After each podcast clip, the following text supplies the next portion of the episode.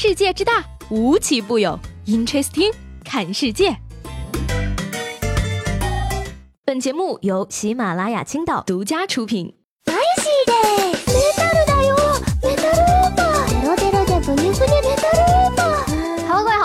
本期的 Interesting，我是西贝。这个今天是二月二十八号啊，二月的最后一天呢，劝大家一句，千万呢不要强迫自己去放弃一件事情，因为呢很多事情你做着做着就不想做了。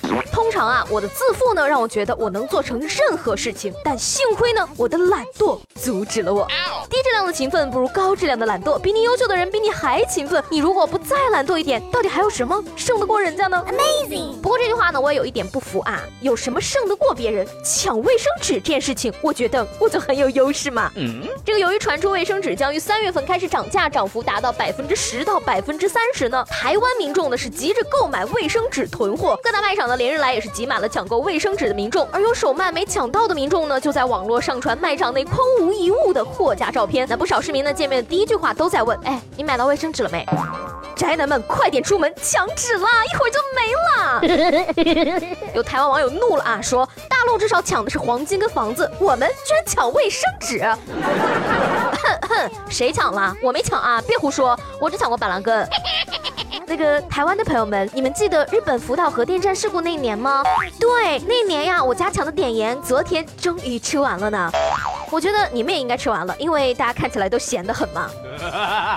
何必呢？对不对？买一包能省几块钱，来回的路费不要钱吗？时间成本不足以抵掉涨价吗？你的生活就这么悲惨吗？不过话说回来也是挺心疼的啊！台湾人民经济落后，连天猫和京东都没有，买卫生纸还要上超市去抢。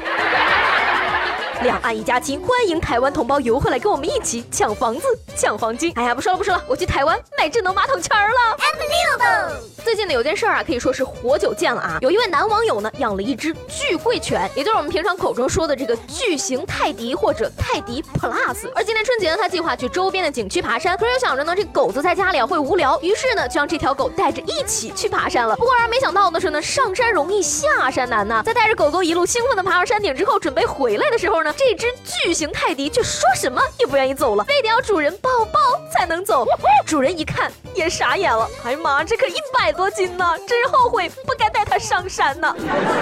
自己做的孽，哭着也要抱下山呢。谁还不是一个宝宝怎么地了？我告诉你啊，今年是我本命年，你除了宠着我也没有别的办法，因为我巨贵呀。所以呢，下山后的主人表示啊，必须给胖迪制定减肥计划了。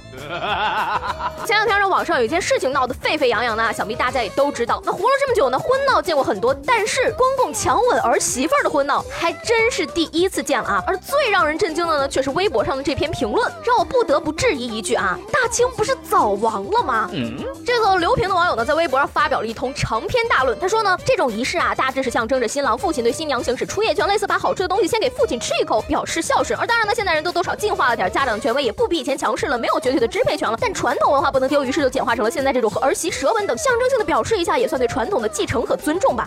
我的天哪，现代社会能看到您这番言论，真的是超越我的认知范围了呀！让我来给大家翻译一下这段话的意思啊。简单来说呢，就是就算是文化糟粕也要继承，明知是也要吃。而昨天下午呢，这位公公呢也是发表了声明啊，声称他并没有真的亲下去，只是为了营造喜庆的气氛，做出了看似亲吻儿媳妇，实际上为假亲吻的。表演动作，嘿，哎呦喂！我说这位公公，要不要送你做小金人啊？那什么，谁打电话问一下奥斯卡，今年的提名名单还可以再加一个吗？什么叫做迎合在座亲朋好友的心理期待？拿自己儿子的婚礼表演？哎呦喂，您这爸爸可真棒呢！从未见过有如此厚颜无耻之人呐！不管亲没亲上，您这样的举动啊，都很恶心。只不过呢，婚礼上调戏公公儿媳，不仅江苏有，全国其他地方呢也不少。公公扒灰，儿媳尴尬，宾客开心，这种尴尬的闹剧每天都在全国各地上演。什么公公背着儿媳妇游街示众，什么明目。张胆的我要扒灰，还有儿媳妇给公公暧昧点烟寓意，为公公家延续香火。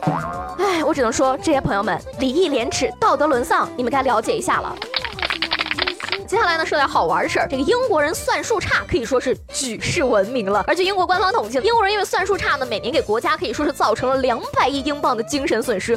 而为了拯救英国人的数学水平呢，英国人可以说是非常努力的展开自救了。最近几年呢，英国积极的邀请中国数学老师到英国教英国学生九九乘法表，甚至呢还从我们中国引进了一课一练数学课后参考书，而且呢，他们不仅要学，还要考试。此前呢，这个英国教育部啊就在中国九九乘法表的基础上推推出了更适合英国学生的十二乘十二乘法表，并决定呢让英国小学生在毕业前就要完全背会。我真的非常想知道他们是怎么背的了。难道 twelve twelve one four four？嗯，你别说，还真的挺有节奏感的。